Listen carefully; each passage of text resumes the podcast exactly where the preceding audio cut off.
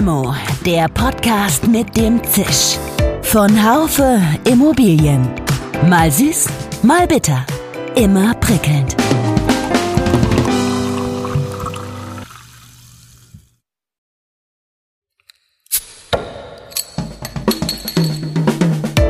Limo, der Podcast mit dem Zisch. Von Haufe Immobilien. Mal süß, mal bitter. Immer prickelnd. Hallo liebe Immofans zu einem neuen Immobilien-Podcast. Ich freue mich, dass Sie uns wieder zuhören. Durchschnittlich 80 bis 90 Prozent unserer Zeit verbringen wir Menschen in geschlossenen Gebäuden. Gleichzeitig ist der Gebäudesektor für bis zu 40 Prozent des gesamten Energiebedarfs verantwortlich. Der europäische Green Deal sieht vor, dass alle Gebäude bis zum Jahr 2050 klimaneutral sind. Wie und ob wir das erreichen können und was die Wohnungswirtschaft und vielleicht auch jeder persönlich dazu beitragen kann, weiß mein heutiger Gast, Professor Thomas Auer von der Technischen Universität München. Sein Lehrstuhl für Gebäudetechnologie und klimagerechtes Bauen beschäftigt sich in Forschung und Lehre mit der ganzheitlichen Gebäudeoptimierung. Wir sollten auch wieder über architektonische Lösungen versuchen, ein robusteres Verhalten zu bekommen, robuster in Bezug auf Komfort, auf Aufenthaltsqualität, sommerlichen Komfort etc. Ich glaube, dass wir über Architektur an der Stelle auch die Chance haben, dass wir tatsächlich den Bedarf an Technik reduzieren können. Ich bin Iris Jachatz, die Chefredakteurin des Branchenmagazins DW, die Wohnungswirtschaft. Hallo, Herr Auer. Ich freue mich, dass wir uns heute sprechen zu diesem, ja, doch sehr zeitgemäßen Thema. Hallo, Frau Jachatz. Herr Auer, wir haben uns im Mai letzten Jahres das erste Mal getroffen und kennengelernt. Das war anlässlich des DW-Expertengesprächs, das in Berlin stattgefunden hatte. Und über das Thema haben wir gesprochen, neue Wege des Bauens. Mit diesem Thema von damals möchte ich auch heute in unser Gespräch starten. In den letzten fünf Jahren haben Wohnungsunternehmen circa 1,5 Millionen Wohneinheiten in Deutschland neu gebaut. Und diese sind, logisch, Neubau, energieeffizienter als ältere Gebäude und daher müsste ja eigentlich der Energieverbrauch rein rechnerisch sinken. Es werden Milliarden investiert, um die Klimaschutzziele im Bestand zu senken. Trotzdem hat sich der Energieverbrauch nicht reduziert. Haben Sie dafür eine Erklärung? Es gibt natürlich Analysen, wo wir sehen, wo, wo, woran das liegt äh, und was das Problem ist. Im Prinzip können wir es auf zwei Punkte reduzieren. Der eine Punkt ist der, den Sie schon angesprochen haben, das ist der Zubau. Äh, diese 1,5 Millionen Wohneinheiten führen natürlich dazu, dass mehr Wohnfläche beheizt, betrieben wird, Strom verbraucht etc.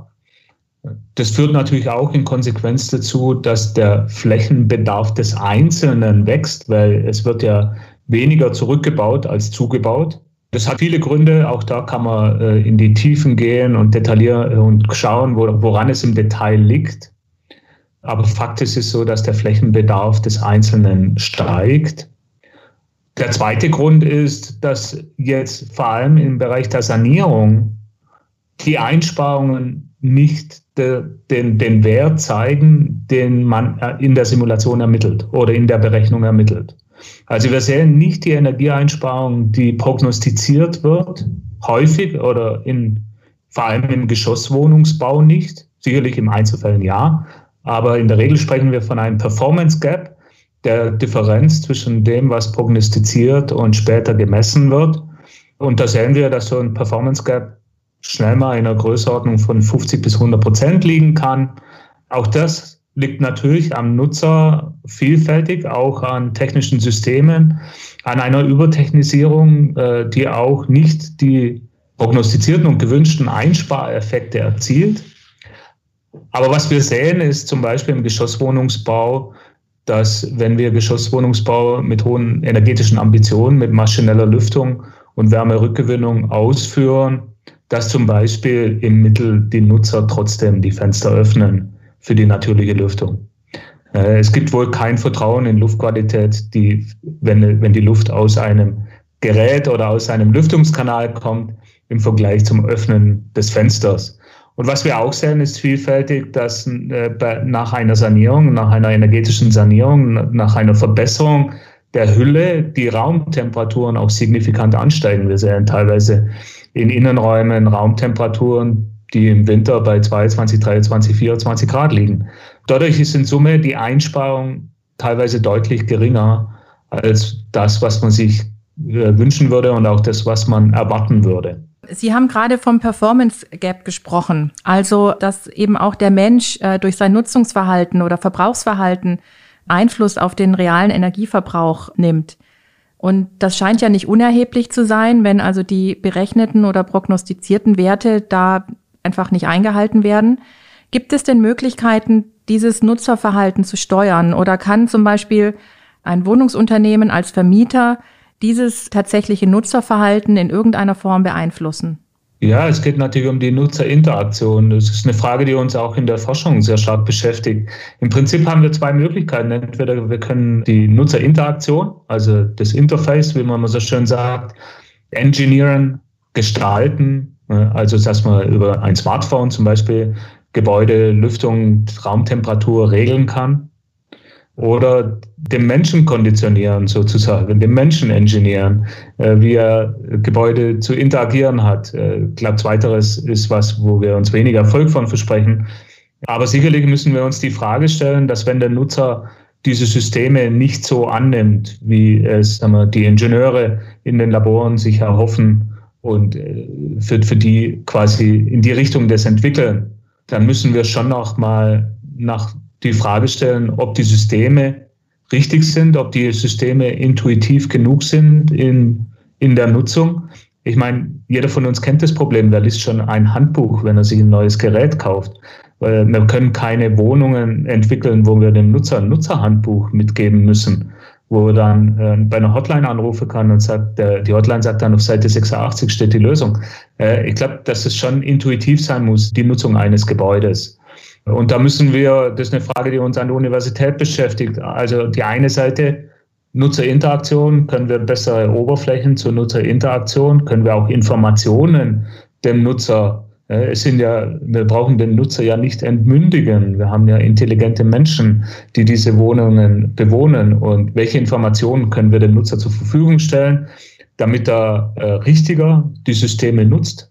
Das ist das eine. Das zweite ist, müssen wir vielleicht nicht sogar in der technischen Ausstattung, in der Komplexität neu denken? Müssen wir nicht neue Systeme denken, die an sich ein, ein robusteres Verhalten aufweisen? Robustheit ist in dem Zusammenhang ein Begriff, den wir sehr viel benutzen und sehr schätzen. Robustheit heißt nichts anderes wie egal, mehr oder weniger egal, wie der Nutzer das, die, die Einheit nutzt oder die technischen Systeme, wie gut die funktionieren. Das Ergebnis sollte möglichst robust, robust sein und nicht um 100 Prozent abweichen, sondern maximal um 20 Prozent. Äh, solche Systeme können wir beschreiben, können wir über Simulationswerkzeuge beschreiben und das versuchen wir in der Forschung zu finden. Also es gibt schon die Möglichkeit, äh, sowas über technische Systeme zu steuern. Das hört sich jetzt, finde ich, relativ kompliziert oder relativ komplex an. Jetzt sind Sie ja eigentlich, glaube ich, jemand, der eher so dieses Low-Tech-Gebäude favorisiert, wenn mich nicht alles täuscht. Könnten Sie uns da vielleicht Ihren Ansatz mal erklären?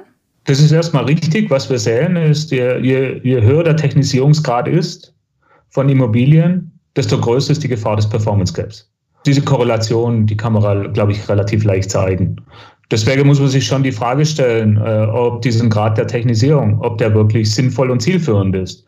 Und deswegen suchen wir tatsächlich eher nach Low-Tech-Lösungen, weil, weil Low-Tech sehr schwer oder beziehungsweise gar nicht zu definieren ist, versuchen wir das über den Begriff der Robustheit zu umschreiben, weil da haben wir eine Methodik, wo wir dann auch das nachweisen können, ob ein System robust ist. Aber tatsächlich ist Low-Tech, glaube ich, die große Überschrift über der Forschung, die wir im Moment betreiben.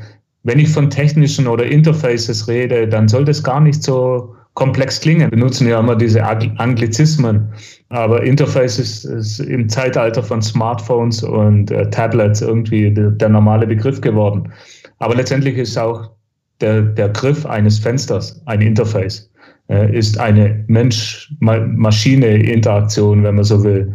Letztendlich geht es auch darum, äh, was wir testen wollen, ob wir dem Nutzer mehr Informationen zur Verfügung stellen können über ein Smartphone, über ein Tablet. Es geht nur um Information. Wir haben intelligente Menschen, die äh, diese Gebäude benutzen und wir sollten der Sensorik des Menschen mehr vertrauen und den Menschen nicht über mit Technik bevormunden wollen. Und wir sollten auch wieder mehr Gewicht in architektonische Lösungen setzen, über architektonische Lösungen versuchen, ein robusteres Verhalten zu, äh, zu kriegen, zu bekommen, äh, robuster in Bezug auf Komfort, auf Aufenthaltsqualität, sommerlichen Komfort etc. Ich glaube, dass wir über Architektur an der Stelle ganz viele Möglichkeiten haben, äh, auch die Chance, dass wir tatsächlich die, den, den Bedarf an Technik reduzieren können. Das fand ich jetzt ein spannendes Stichwort, architektonische Lösungen anbieten. Das klingt immer gleich nach viel Geld, um ehrlich zu sein. Aber Wohnen, ich glaube, da sind wir uns alle einig, Wohnen muss bezahlbar bleiben. Lassen sich denn aus Ihrer Sicht die Klimaziele und die Bezahlbarkeit in Einklang bringen? Oder gibt es vielleicht auch seitens des Gesetzgebers Stellschrauben, die man da anpassen muss oder kann? Sicherlich ist Gesetzgeber ein Punkt, den man nochmal separat äh, diskutieren muss. Natürlich muss Wohnen bezahlbar bleiben. Äh, wir sehen aber, dass diese Technisierung Wohnen nicht günstiger macht.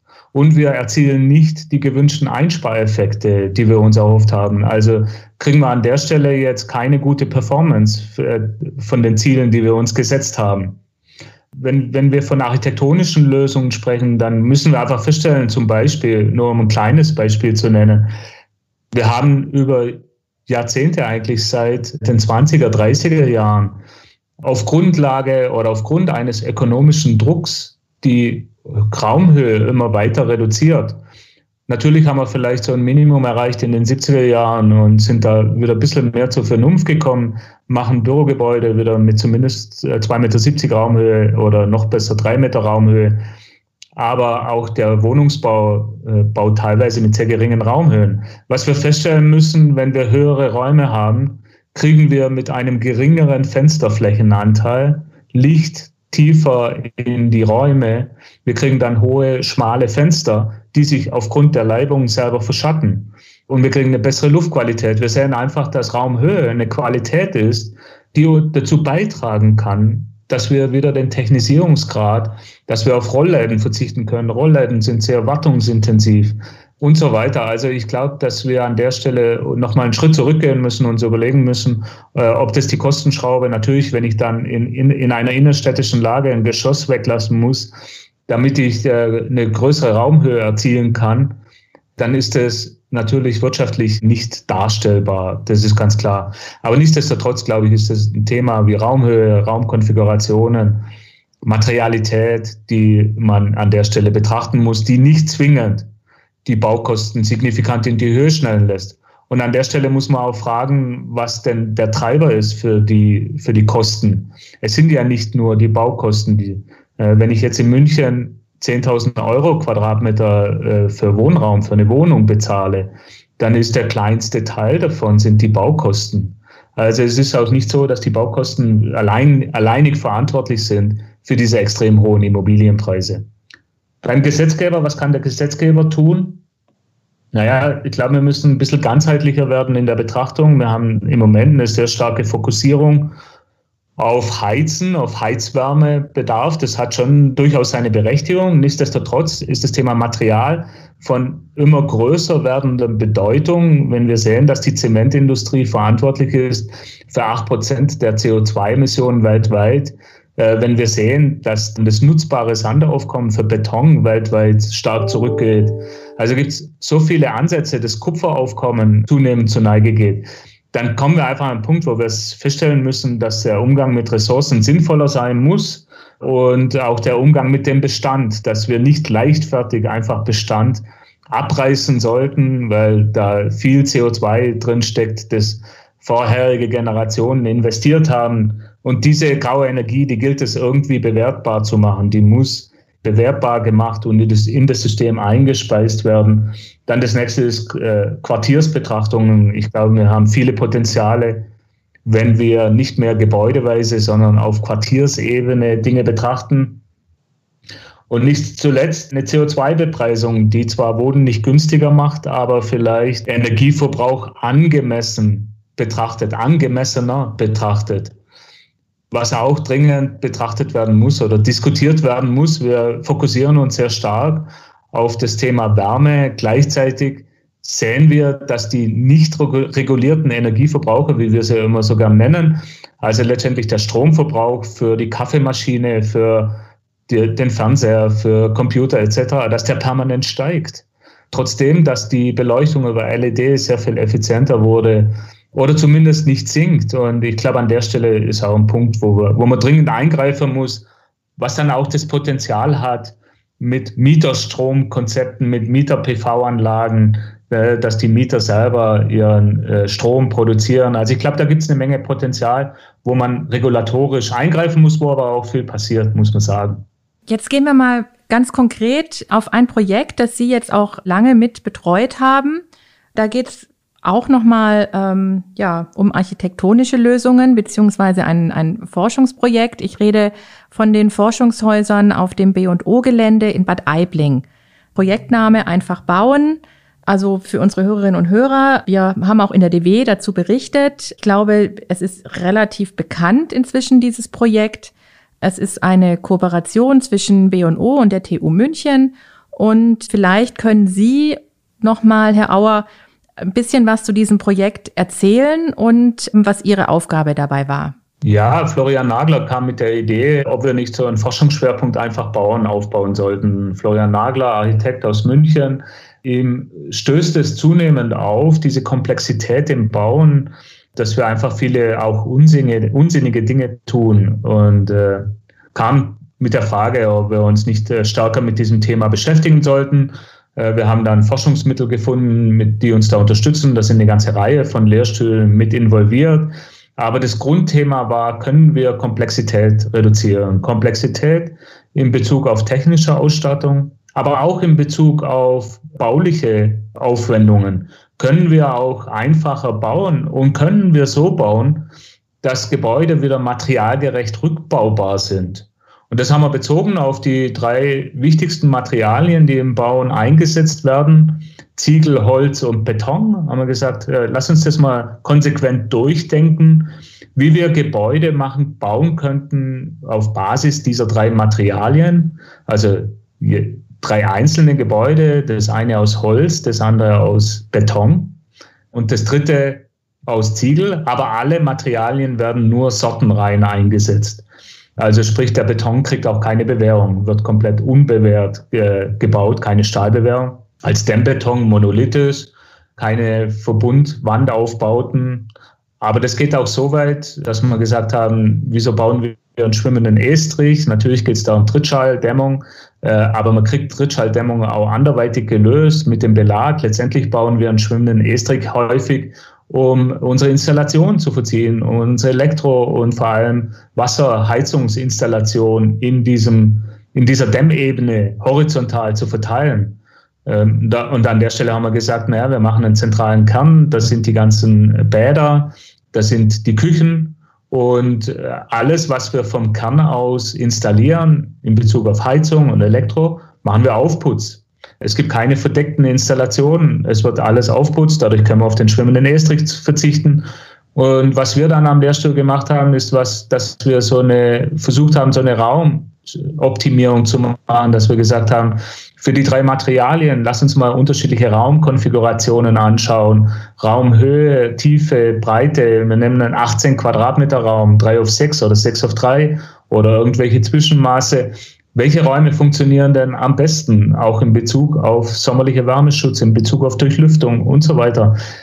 Und so kam man auf äh, fast 4000 Varianten, die wir dann nochmal runter reduziert haben, weil viele die Tageslichtanforderungen nicht erfüllt haben.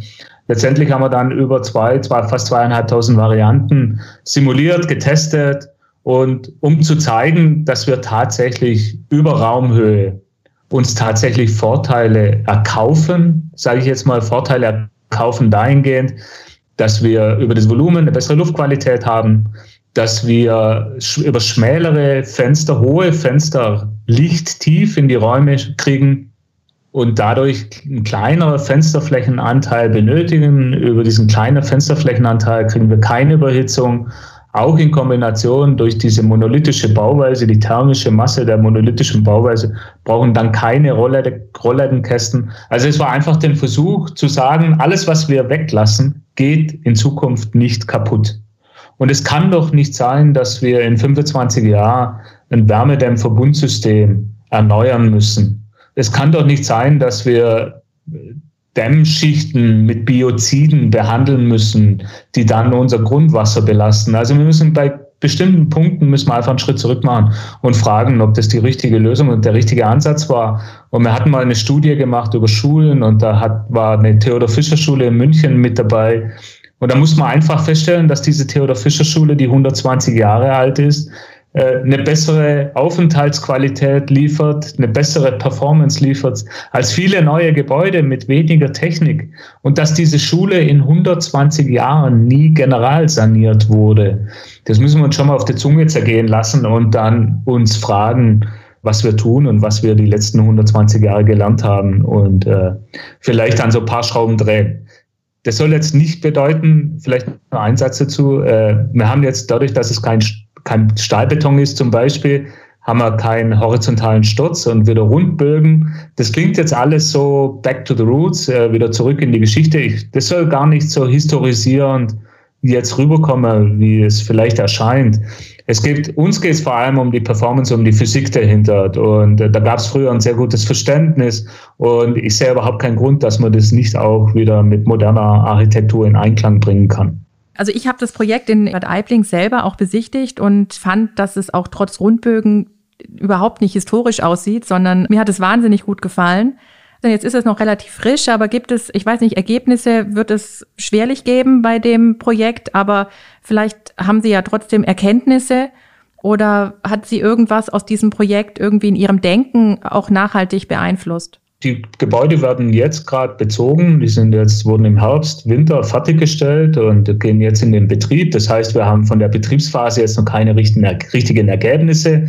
Wir werden seitens der Forschung aber alle drei Gebäude messtechnisch erfassen, haben jetzt in allen Gebäuden die Messtechnik installiert und werden dann im Sommer schon mal erste Ergebnisse haben zum sommerlichen Verhalten. Aber wir haben natürlich erste Erkenntnisse aus der Bauphase. Das sind schon wichtige Erkenntnisse. Ja, da haben wir zum Beispiel festgestellt, dass der Dämmbeton sicherlich im Handling in seiner Innovation noch nicht so ganz einfach ist. Die Rissbildung, dadurch, dass wir auf Armierung komplett verzichtet haben.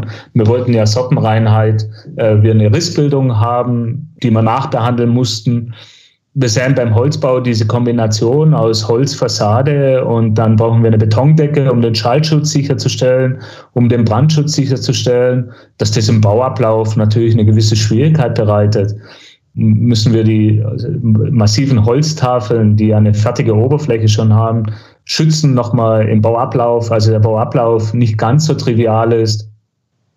Wir sehen gewisse Vorteile auch wiederum bei der konventionellen Ziegelbauweise, die immer häufig sehr gern als äh, konservativ und schlecht geredet wird. Aber Ziegelbauweise, das Ziegelgebäude war wirtschaftlich gut darstellbar und wird, hat gute thermische Masse, das heißt, wird auch sicherlich ein guter sommerlicher Wärmeschutz herstellen. Also wir sehen Vorteile und Nachteile schon von der Bauweise. So, und das wollen wir jetzt übertragen. Das geht jetzt weiter. Die nächste Stufe ist, dass wir Studentenwohnheime, viergeschossig, drei Stück, selbe Idee, eins aus Dämmbeton oder Infraleichtbeton, um den richtigen Namen zu nennen, eins aus Ziegel, eins aus Holz, errichten wir in Garching für in Summe etwa 200 Studierende.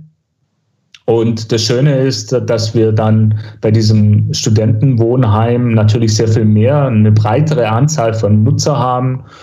Und an der Stelle wollen wir vor allem dieses Thema Nutzerinteraktion nochmal stärker untersuchen, stärker testen.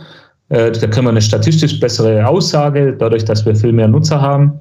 Was wir aber auch versuchen in Garching, wir sagen ja ganz bewusst, wir bauen die Gebäude nach Mindestanforderungen NF. Also wir sagen ganz bewusst, wir wollen die Energieeinsparverordnung oder jetzt das GEG e gar nicht übertreffen. Wir machen die U-Werte genauso, gerade so, dass wir die NF erfüllen. Ne, das heißt, wir akzeptieren, dass wir vielleicht am Tag eins nicht den höchsten energetischen Standard haben. Was wir nachgewiesen haben, ist, dass wir über die Laufzeit mit der grauen Energie, die in die Konstruktion geht, trotzdem besser sind, weil wir ein robustes Verhalten haben, weil wir kein Performance Gap haben, weil weniger Material eingesetzt wird und so weiter. Das ist ja die Hypothese. Aber wir akzeptieren, dass wir nicht ein Passivhaus sind. Wir akzeptieren einen, einen erhöhten Energieverbrauch. Und das wollen wir in Garching kompensieren über eine vollflächige Bedeckung des Daches mit einer Photovoltaikanlage. Florian Nagler, auch hier wieder kommt Architektur ins Spiel, weil wir nicht genügend Fläche zur Verfügung stellen konnten, hat Florian Nagler auch das Dach wieder mit Dachüberstand geplant. Er fand es jetzt wieder interessant, weil er sagt, Dachüberstände sind quasi durch die Moderne verschwunden. Das Flachdach kam und keine Dachüberstände. Dass jetzt wir aus diesen Nachhaltigkeitsthemen auch hier wieder gestalterische Aspekte in die Architektur reinbringen, die er als Architekt durchaus interessant findet. Also das ist das, was gerade der nächste Schritt ist, was wir in Garching gerade planen. Das hört sich sehr spannend an und ich würde mich freuen, wenn wir auch da in Kontakt bleiben und auf dem Laufenden gehalten werden. Jetzt vielleicht nochmal auf den Punkt gebracht, nochmal, wenn Sie es schaffen, ganz konkret vielleicht zu sagen, was muss sich denn ändern oder wo muss ein Umdenken stattfinden, um den Klimazielen gerecht zu werden? Auf solche Fragen gibt es in der Regel keine einfachen Antworten.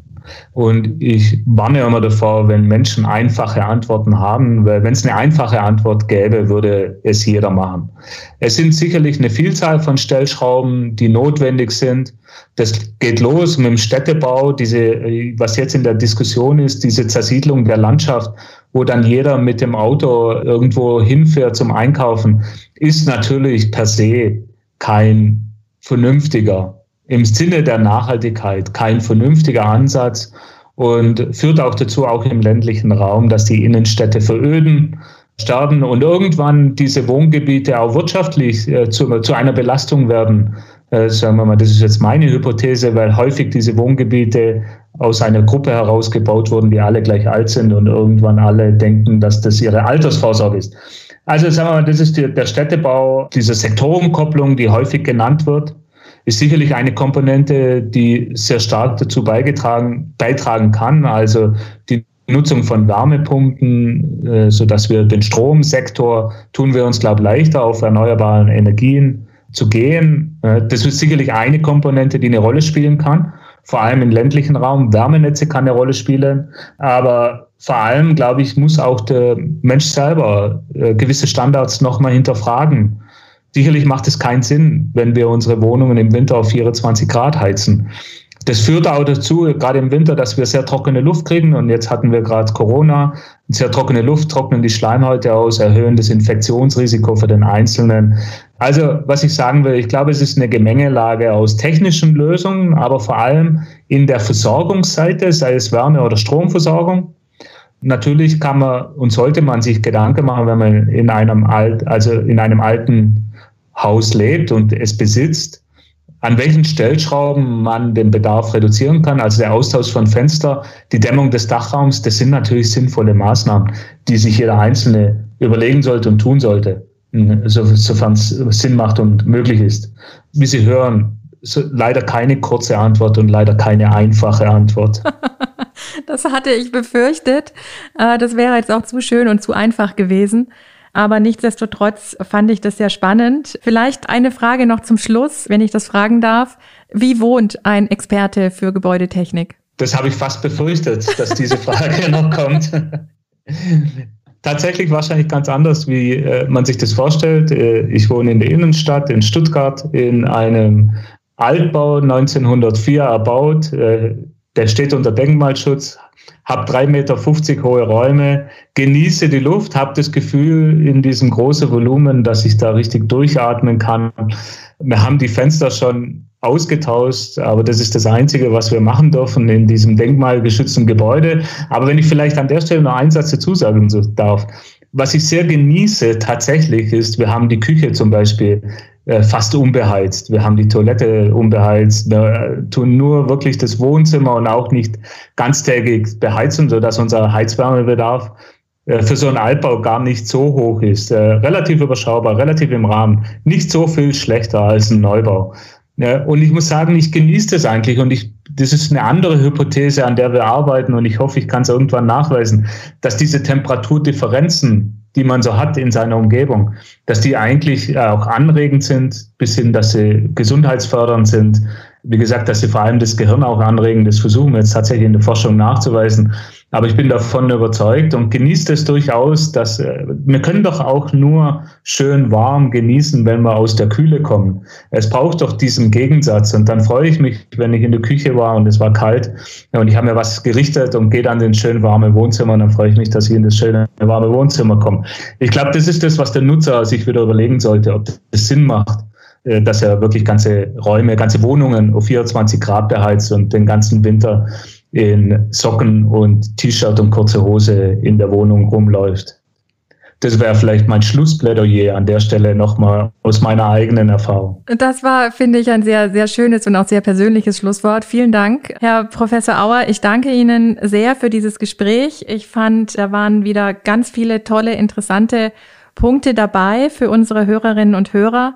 Und ich wünsche Ihnen trotzdem, dass die Temperaturen bald wieder steigen, dass Sie es vielleicht nicht dass die Temperaturdifferenz von äh, Küche und Wohnzimmer vielleicht nicht mehr ganz so groß ist bei Ihnen. Ähm, ich wohne nämlich seit kurzem im Neubau und ich finde es total angenehm, dass es überall gleich warm ist. Insofern ähm, vielen Dank, Herr Professor Auer, und ja, bis bald. Frau Jachatz, vielen Dank. Hat sehr viel Spaß gemacht. Liebe Hörerinnen und Hörer, ich fasse das Gespräch mit Herrn äh, Professor Auer nochmal für Sie zusammen. Der Flächenbedarf des Einzelnen wächst. Das heißt, Je mehr Wohnfläche, desto höher ist natürlich dann auch der Verbrauch. Das Problem ist der Performance Gap, laut Professor Auer. Die Abweichung eben vom prognostizierten zum tatsächlichen Wert. Das menschliche Verhalten beeinflusst diesen sehr stark. Das Ziel laut Herrn Professor Auer ist, dass sich robuste technische Systeme etablieren, also Low-Tech. Der Mensch hat seine eigene Sensorik und die sollte zu viel Technik einfach nicht stören oder störend darauf einwirken. Mehr Technik ist eben anfälliger für Störungen. Wohnen muss bezahlbar bleiben. Das ist allgemeiner Konsens. Technik macht Wohnen aber nicht günstiger. Die Forschung sucht eher nach Lösungen im architektonischen Bereich, zum Beispiel über Raumhöhe. Eine hohe Raumhöhe wirkt sich positiv auf Energiewerte aus, zum Beispiel. Oder welche Baumaterialien werden verwendet? Ist das Ziegel? Ist das Holz? Ist das Beton? Ziel ist vor allem die Komplexität beim Bauen zu verringern. Und genau dazu gibt es auch ein aktuelles Forschungsprojekt auf dem Gelände der Firma B&O in Bad Aiblingen, das zusammen mit der TU München entstanden ist. Erste Ergebnisse im Betrieb, im Herbst sind die Bewohner eingezogen, gibt es dann im Sommer. Liebe Hörerinnen und Hörer, ich danke Ihnen sehr, dass Sie uns auch wieder treu gehört haben. Immer wieder montags neue Folgen von Limo, dem Podcast von Haufe Immobilien. Bis zum nächsten Mal. Tschüss und auf Wiederhören. Schön, dass Sie dabei waren. Bis zur nächsten Folge von Limo, dem Podcast mit dem Zisch von Haufe Immobilien. Um keine Folge zu verpassen, abonnieren Sie doch einfach den Podcast in Ihrer Podcast-App. Schön, dass Sie dabei waren. Bis zur nächsten Folge von Limo, dem Podcast mit dem Zisch von Haufe Immobilien. Um keine Folge zu verpassen, abonnieren Sie doch einfach den Podcast in Ihrer Podcast-App.